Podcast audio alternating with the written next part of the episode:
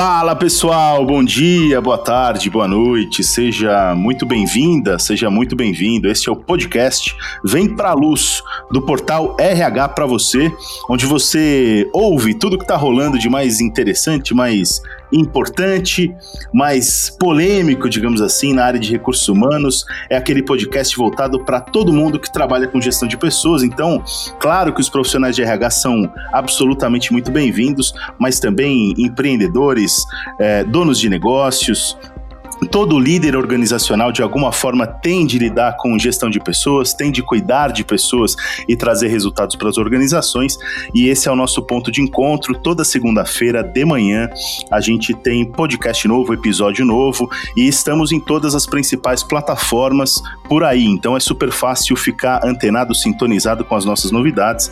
A gente tá no Spotify, no Google Podcasts, na Apple Podcasts e etc. Então é só acompanhar e interagir com a gente, tá? Fica super à vontade para mandar as suas impressões, sugestões para a gente, porque eu gosto muito, ou me adicionar lá no LinkedIn, tem muita gente me adicionando no LinkedIn. Por favor, fiquem à vontade, estou 100% à disposição para a gente trocar algumas ideias, tá bom?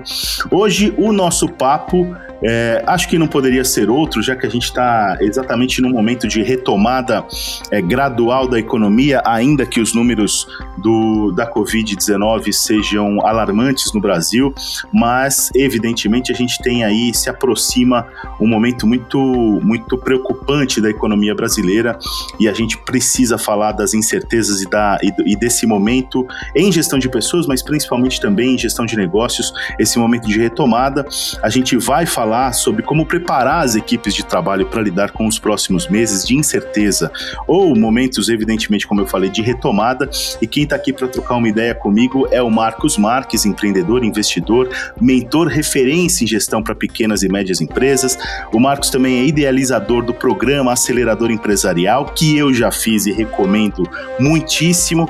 Um baita de um programa incrível para quem, quem tem o seu próprio negócio, para quem quer crescer e gerar mais resultados. Ele já mentorou mais de 2 mil donos e donas de, de, de empresas construiu uma empresa do zero com o pai que hoje fatura mais de 100 milhões de reais, já, já, se apresentou em palestras, treinamentos, eventos para mais de 100 mil pessoas e o seu grupo de mentoria atual, que possui cerca de 40 empresas, fatura mais de 500 milhões de reais por ano. Estou falando de Marcos Marques. Marcos, obrigado pela, pelo, pelo, por aceitar o nosso convite e pela participação aqui no podcast. Obrigado, Daniel. Uma honra estar aqui com vocês e contribuir com esse trabalho tão sério e de alta qualidade aí que o, o portal Você RH sempre tem, que você sempre tem. Maravilha, obrigado pela honra. Na verdade, a honra é nossa e vamos começar o nosso bate-papo. Bem-vindo a mais um podcast do portal RH para você, o Vem Pra Luz, onde você encontra os melhores conteúdos sobre gestão de pessoas. Bom, pessoal, é, a gente está num momento sui generis, né? A gente certamente nunca viveu exatamente um momento como esse, é, do ponto de vista de desafio econômico, do ponto de vista de saúde, é, saúde pública, então nem se fala, né? Mas é, restringindo o nosso podcast ao, a, a, a realidade das empresas e, evidentemente, a gestão de pessoas, a gente está num momento em que é, a gente vem de meses de demiss, demissões em massa, de suspensões de contratos, de suspensões de contratos de trabalho e tudo mais, então é um momento de muita incerteza, mas em meio a tudo isso eu tenho certeza que surgem muitas oportunidades e é também um tempo para a gente refletir, se autoconhecer, investir em autodesenvolvimento, como a gente já tem falado em outros episódios, mas principalmente é um momento para a gente também é, pensar no nosso futuro e entender como é que a gente pode sair mais fortes disso tudo. Então eu queria começar é, é, convidando o Marcos para compartilhar o seu conhecimento, sua inteligência com a gente, perguntando justamente isso, Marcos.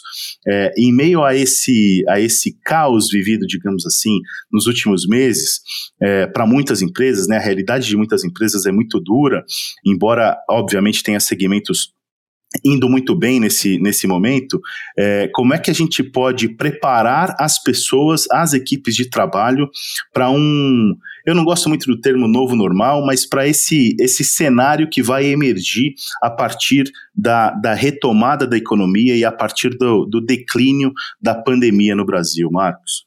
É, acredito que aqui são três perspectivas, né? Tem a perspectiva uhum. da empresa, dos gestores e dos colaboradores. E das pessoas, e, é verdade. E das pessoas, né?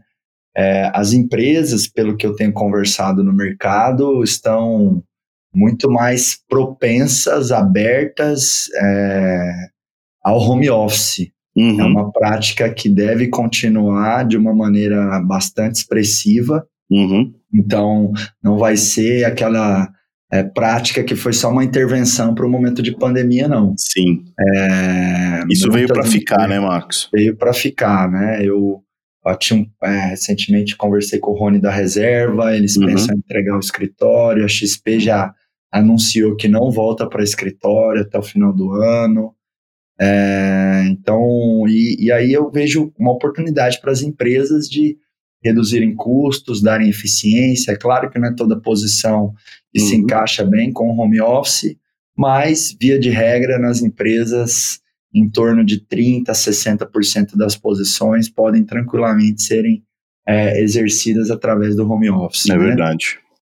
Já os líderes, gestores, é, desde o início dessa pandemia, eu tenho recomendado uma liderança mais próxima. É, então, mais importante do que estar perto é estar junto. Uhum. E mesmo com isolamento, distanciamento, né, o trabalho home office, é possível o líder se fazer presente. Então, ele tem que aumentar a quantidade de touch points com a, com a equipe, uhum. é, tem que fazer dailies, né, reuniões diárias é, rápidas, tem que procurar, sempre que possível, ao delegar tarefas, ao acompanhar o trabalho, ou esclarecer dúvidas e suporte, é fazer uma video call. Uhum. É, antes dessa pandemia, muitas vezes a gente ligava entre, né, o líder ligava para o é. colaborador, ou as pessoas ligavam ou mandavam um áudio no WhatsApp, né? Troca é o áudio e a ligação pela vídeo, porque quando eu converso com alguém pelo video call, eu me faço mais presente, né? Eu, eu, eu uso, eu uso mais canais sensoriais para fazer aquela interação, logo eu crio um, um sentimento de proximidade, né? Gosto muito dessa, desse pensamento, né? Mais importante do que estar perto é estar junto.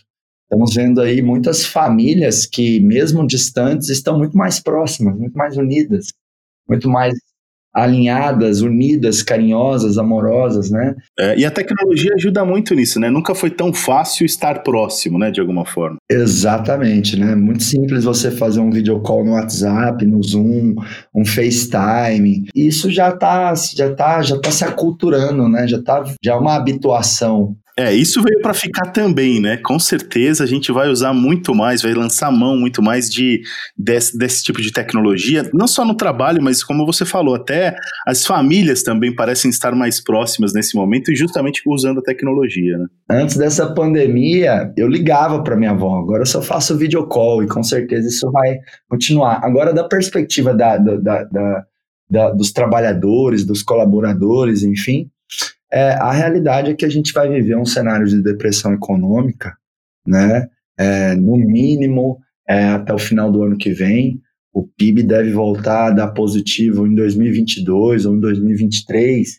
É claro que o que eu estou dizendo aqui é, é totalmente impreciso. É, qualquer pessoa que se disponha de alguma forma a dar uma alta certeza de previsibilidade do que vai acontecer está tá, enfim, tá mentindo. Não, é, hoje é, é impossível, é, né?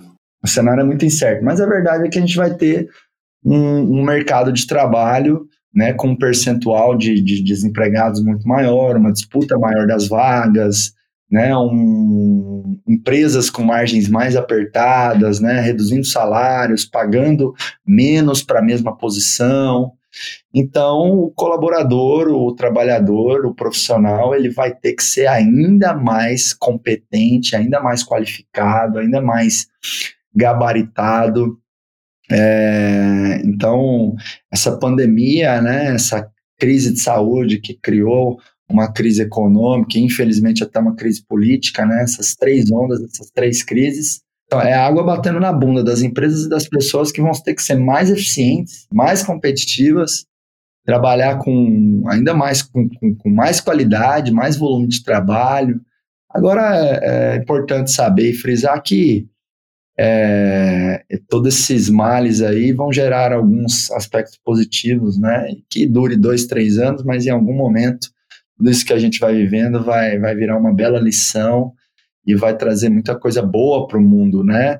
Essa crise ela fez as instituições e as pessoas testarem coisas que nunca é, deveriam, nunca poderiam ser testadas, né? Não, não poderiam, mas talvez demorariam muito para serem testadas.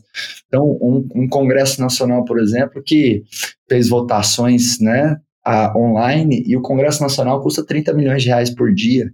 Quem sabe daqui a alguns anos não custa 30 milhões por semana ou por mês, né?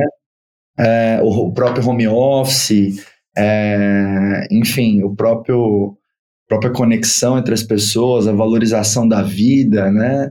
Então, enfim, é, há males que vêm para o bem. É, a gente está no meio da tempestade agora, e na tempestade é difícil você falar para a pessoa que essa tempestade é boa, né? A pessoa está uhum. com frio, está com pneumonia, sei lá, não, ó, relaxa que essa, essa tempestade aí ela vai te servir para alguma coisa. Então, mas ela, ela vai servir, por mais que a gente esteja molhado e com pneumonia, vai, vai, vai, vai melhorar aí nosso, nosso sistema imunológico e vai ser uma grande lição isso tudo. Não, com, com, certeza. O que a gente pode controlar é como a gente vai reagir a tudo isso, já que a situação em si está completamente fora do nosso controle. E, e aí é aquilo, né? Como é que a gente vai fazer o melhor com, com aquilo que a gente tem, com aquilo que a gente pode fazer. É, e aí, Marcos, eu queria te perguntar, porque assim, se a gente tem um cenário de muita dificuldade, é, um cenário projetado de depressão econômica ainda por um período, um período que deve ser de pelo menos um ou dois anos e tudo, é, é hora de é hora de pensar possivelmente em empreender. E, e, e aí a gente sempre ouve aí as escolas de, de administração, tenho certeza que nosso, nossos ouvintes, boa parte dos RH são formados em administração, inclusive, ainda hoje, é, certamente é, já entenderam, já ouviram que em cenário de, de dificuldade oportunidades aparecem mas é preciso ter olhos para ver, para identificar essas oportunidades. Eu queria te perguntar o que, que você acha em relação a isso neste cenário, quer dizer, ainda assim, mesmo, mesmo difícil do jeito que ele está e que ele está projetado para continuar, ainda é um cenário favorável para quem quer empreender, Marcos? O que, que você acha? Na minha opinião, totalmente, porque o, o, o, não são todos os setores que estão desfavoráveis. Uhum, perfeito. A questão é, é, é, aquela velha história da sabedoria popular. A crise cria oportunidades, né? uhum. né? Enquanto uns choram, outros vendem lenço. A questão é que você tem que vender lenço. Uhum. É, e aí, qual é o lenço? É, por exemplo, é, o e-commerce, o delivery, é, serviços de apoio às micro é, e pequenas empresas. Uh, então, o empreendedorismo ele aumenta em tempos de crise. Então, dá para empreender sim. Claro que é necessário mais cautela, mais planejamento financeiro, maior assertividade na escolha do, do modelo de negócios. Uhum. Ou vai querer abrir uma academia agora, né, pô? Aí, aí mas se você vai, né, abrir um delivery de nicho, cada vez mais, eu tenho recomendado para as pequenas empresas, as empresas que estão nascendo, é o seguinte, e seja extremamente nichado. Uhum. O que que isso significa? Seja ultra segmentado. Ah, então eu quero abrir um delivery de comida, né? Quero vender é, hambúrguer. É, vende hambúrguer só fitness, ou hambúrguer para mulher, ou hambúrguer para gordo. Quem quer comer, sabe? Segmenta. Quanto mais você segmenta, quanto mais você se ultra especializa, mais menos competidores você tem e mais facilmente você se torna um player, uma empresa relevante dentro do seu mercado, dentro do seu contexto. Vamos lá, ser o melhor advogado do Brasil é 100 vezes mais difícil do que ser o melhor advogado em direito digital de SEO relacionado a blogs do segmento de tecnologia da informação. Com certeza. Talvez nem exista esse nicho. Então, se você é o primeiro, você já é o melhor do Brasil. Então, ultra, você que quer empreender, né, procure um alto nível de segmentação. né? Quanto mais nichado, melhor, né? Vai lá no sub, sub, sub nicho. Uhum. Porque empreender é atender um mercado-alvo. Então a gente tem um mercado macro, por exemplo, Brasil. Dentro do Brasil você tem setores, educação, alimentação, tecnologia da informação, serviço. Dentro dos setores você tem é, segmentos. É, dentro dos segmentos você tem nichos. Dentro dos nichos você tem subnichos. Então quanto mais você consegue é, abrir uma empresa que vai atender um subnicho ou um sub-subnicho, uhum. para mim é uma, é uma estratégia melhor. Mas, Marcos, aí eu vou ficar limitado, o meu público vai ser pequeno. Inicialmente, sim. E aí depois você vai aumentando a boca do teu funil, você vai adicionando novos produtos, novos públicos. É aquela história, Daniel, é, é, é, você não pode querer ser um equilibrista de prato amador. O equilibrista de prato amador, o que, que ele faz? Ele começa a aprender a equilibrar prato, ele quer equilibrar cinco pratos de uma vez. Sabe o que uhum. acontece? Todos os pratos caem e quebram. Uhum. O profissional, ele chega a equilibrar 10, mas pergunta para ele com quantos ele começou? Um. Com um, perfeito. Então, ultra nicha, faz, né? Procura lá o, o seu payback, o retorno sobre o investimento, matura o seu negócio, depois você abre outra frente ou você vai para outro nicho. E é importante também que o, a pessoa, ao tomar a decisão de empreender, ela olhe para três variáveis muito críticas, que é paixão, habilidade e mercado, né? Ela tem que ter paixão com o modelo de negócio, ou seja, se você não gosta de idosos, não queira. Se você não tem paciência com idosos, não queira ter uma, não queira ter uma empresa de home care com idosos, uhum. Se você é vidrado, por exemplo, em, em, em, em motos, uhum. ah, vou abrir um e-commerce de peças de reposição para motos, para vender para o consumidor físico direto, para ele não comprar na oficina ou no distribuidor. Eu corto um elemento da cadeia, vou ter um preço competitivo, vou fazer uma coisa toda né, é, com elementos para o motoqueiro beleza, ser apaixonado por aquilo, né? Porque a paixão dá tesão, tesão da energia, da vontade, porque empreender é, constru... É, empreender é contrair uma dor de cabeça, uma dor de cabeça diária que não passa com aspirina. e aí, se você tá tendo dor de cabeça ainda com o que você não gosta, fica é bem difícil, né? Agora, a boa notícia é que a gente aprende a conviver com essa dor de cabeça. Ela não passa, mas a gente aprende a conviver. A gente aprende a conviver, é verdade. Então, paixão é, você tem que ter é, habilidade, ou seja, conhecimento, know-how, né? Ah, não sei nada de como fazer um prato de comida, não entendo nada de restaurante, estou com um pouco capital, mas eu tenho um sonho de abrir um restaurante. Opa, ponto de atenção, não sei se faz sentido. E o, e o outro elemento, né, é o, o, o, o a questão de mercado.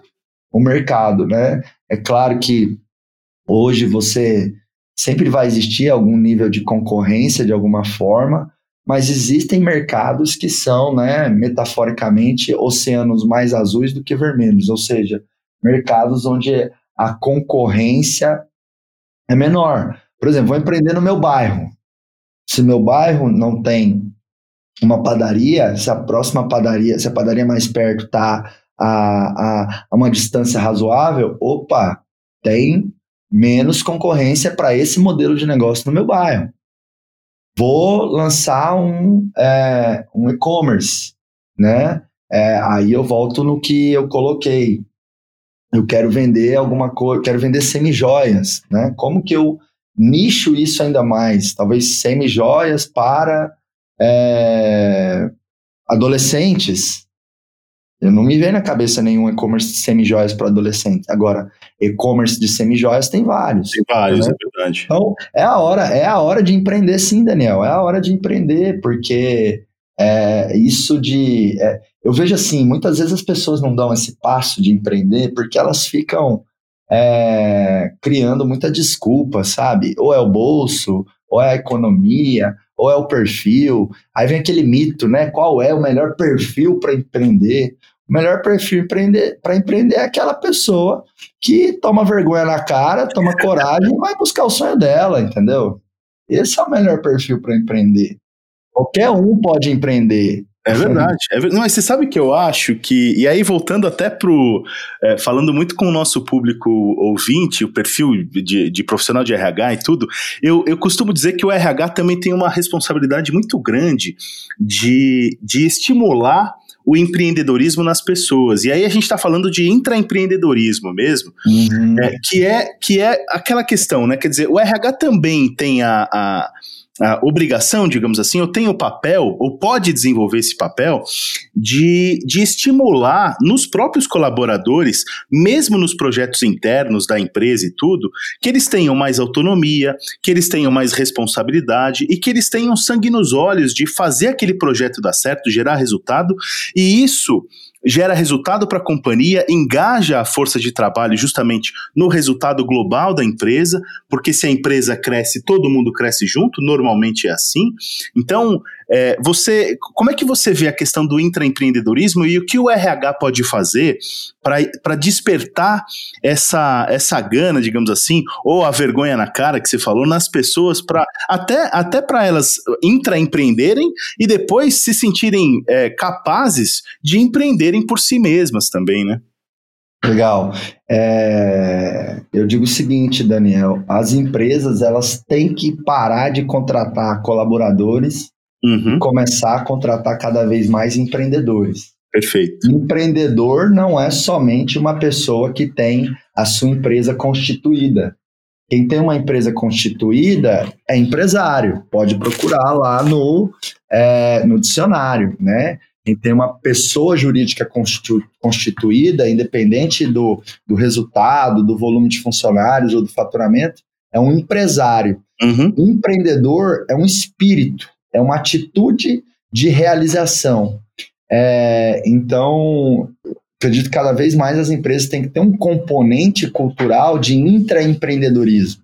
Uhum. Né? E já no recrutamento, olhar né, esse traço né, de empreender. Que aí a gente está falando o quê? De é, naturalidade para lidar com riscos, coragem, proatividade, inovação, é, e o RH realmente ele é fundamental, não só na seleção, mas também no cultivo do intraempreendedorismo. Né? Agora, o RH precisa que a empresa seja, uma parceiro, seja parceiro nesse processo. Então, por exemplo, a remuneração variável é importantíssima para você é, é, fomentar o espírito empreendedor é das pessoas. E o intraempreendedorismo é uma grande ferramenta de retenção, porque o colaborador né? Que é, é high performance, uhum. né? Ele tem né, delivery, ele tem entrega.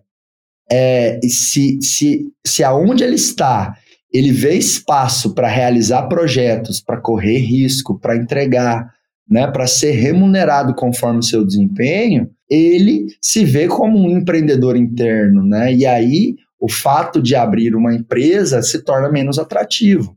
Claro. É, então eu vejo assim, no futuro, não sei em quantos anos, né, o que eu, é o que eu imagino. Em algum momento, né, todas já isso é muito comum já nas grandes companhias, né? Você ter um PLR, você ter algum, algum, alguma remuneração por desempenho, mas nas pequenas e médias não muito. Por que, que a empresa vai ter um CEO se ela pode ter todo mundo com uma atitude de CEO, com cabeça é, de dono? Exatamente. Isso, e isso é possível. Tá? A gente está vendo cada vez mais organizações né, descentralizadas, trabalhando a gestão libertária, trabalhando em squads, trabalhando em equipes autônomas. Eu estou no conselho de uma, de uma startup que tem um trabalho sensacional que se chama Eduz. Eles, eles são uma das principais plataformas é, de vendas online. Né? Então, para quem quer vender online, o seu curso online, os seus produtos físicos, enfim.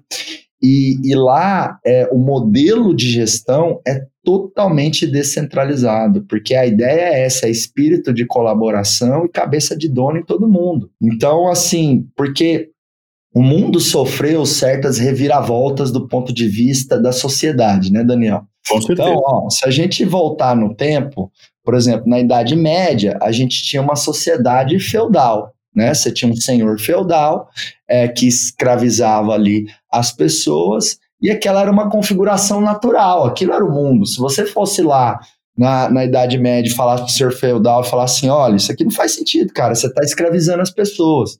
Ou se você chegasse nas pessoas e falasse para elas assim, ó, você tem que, você tem que aspirar, você tem que sonhar em crescer socialmente. A pessoa falar, não, eu sou um camponês. Exatamente. Tá eu nasci para ser camponês. Então, hoje, quando a gente fala disso, né, é, que ó, descentralizar a tomada de decisão, transformar todos os colaboradores em, CEO, em CEOs, empreendedores, pode parecer um pouco utópico, né? Mas lembra que assim como a sociedade feudal, né, hoje é uma coisa ultrapassada e impensável, uhum. o atual modelo que existe Também hoje nas ser, né? empresas né? não fica de pé em 10, 20, 30 anos. Não fica de pé, não fica de pé sabe? Esse modelo baseado em, em, em comando e controle, comando controle, hierarquia, hierarquia. As novas gerações não vão embarcar nisso aí. Tá muito fácil empreender, Daniel.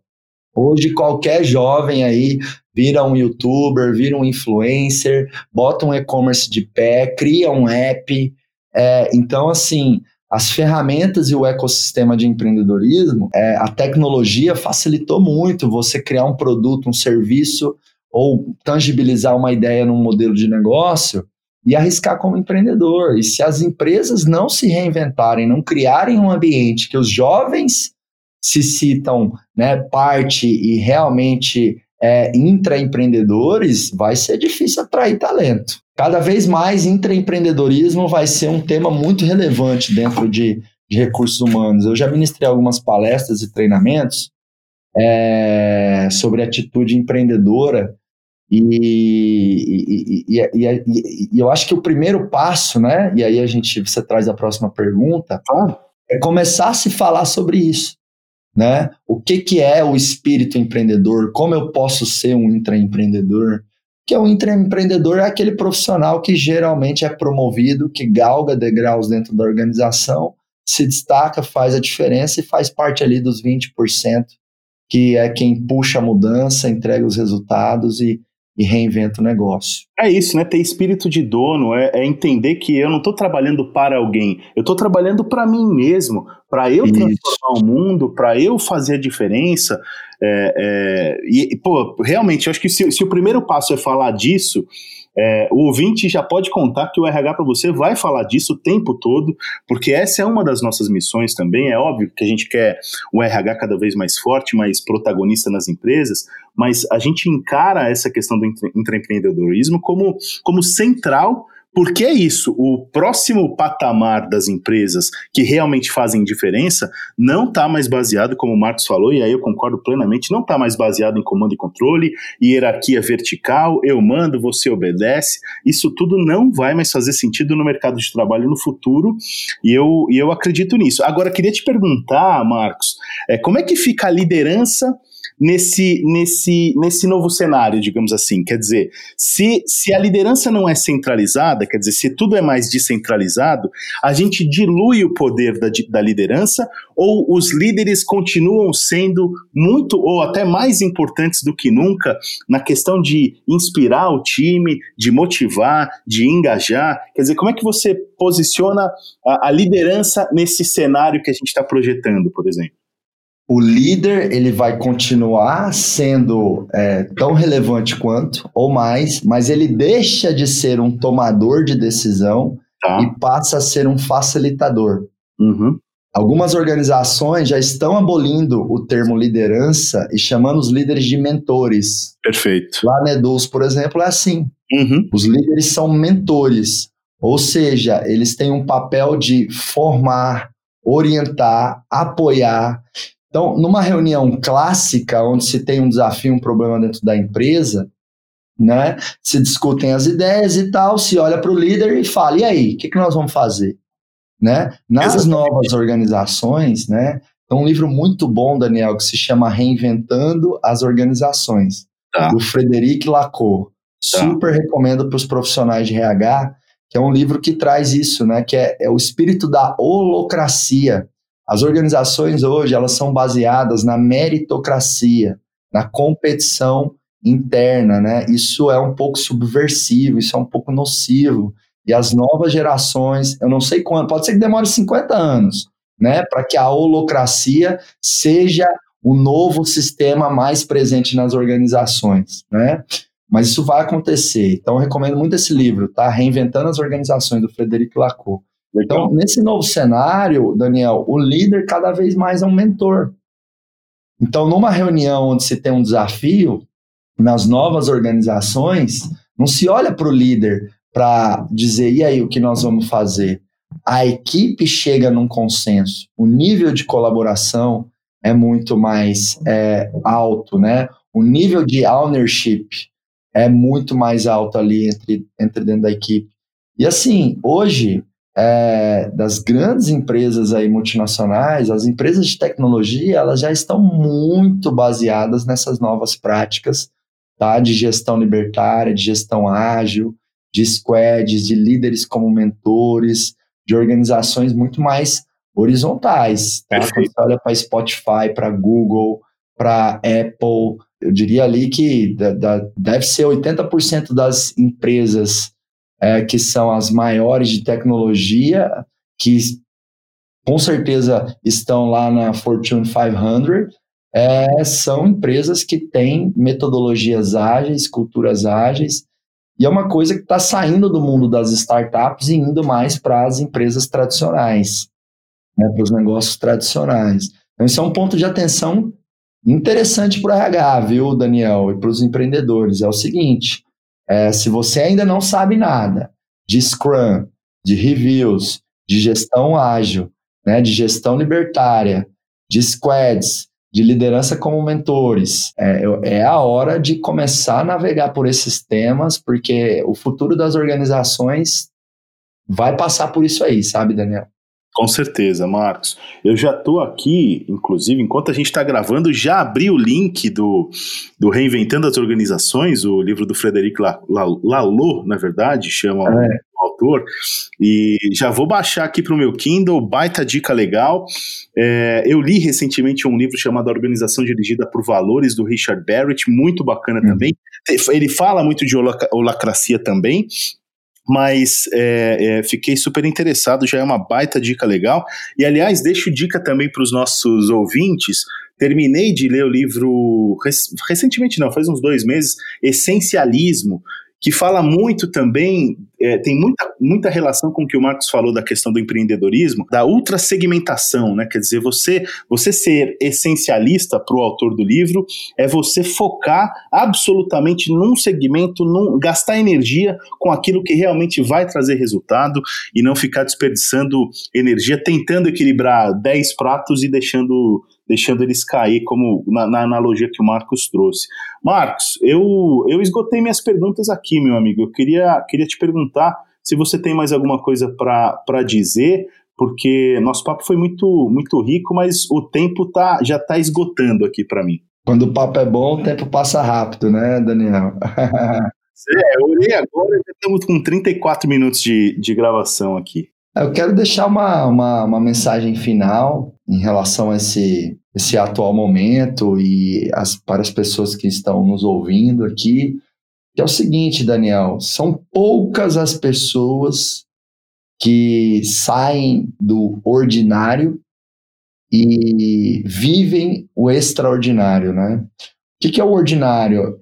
É a média, é o comum, é o padrão. O que, que é o extraordinário, né? É o além é o fantástico, é o fabuloso. Mas apesar de serem poucas pessoas que vivem o extraordinário, eu espero que muitas das pessoas que estão nos ouvindo se encaixem ou comecem a caminhar para se encaixar nesse grupo de poucas pessoas privilegiadas que vivem o extraordinário. Agora, esse privilégio não é um privilégio externo, é um privilégio que cada um tem nas suas mãos as condições de decidir, de construir ou não.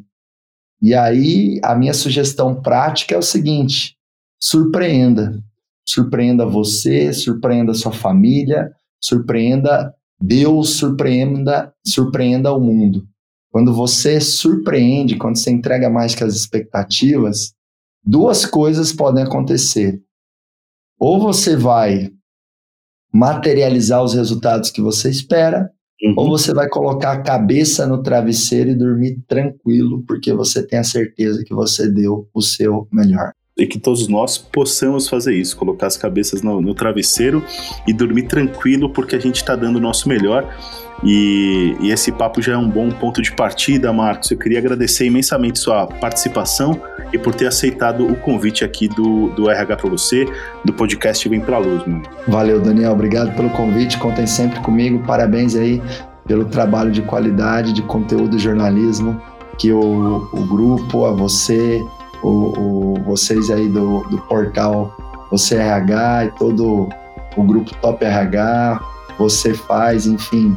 É, para mim é uma honra sempre poder contribuir com vocês, viu? Maravilha, obrigado, Marcos. Valeu, tchau, tchau.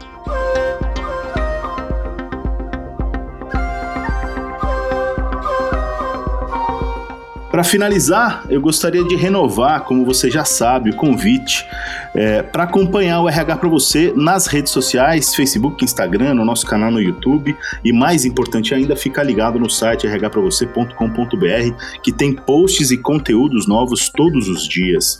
Espero que você tenha gostado do nosso bate-papo de hoje com o Marcos Marques. Um grande abraço e até mais.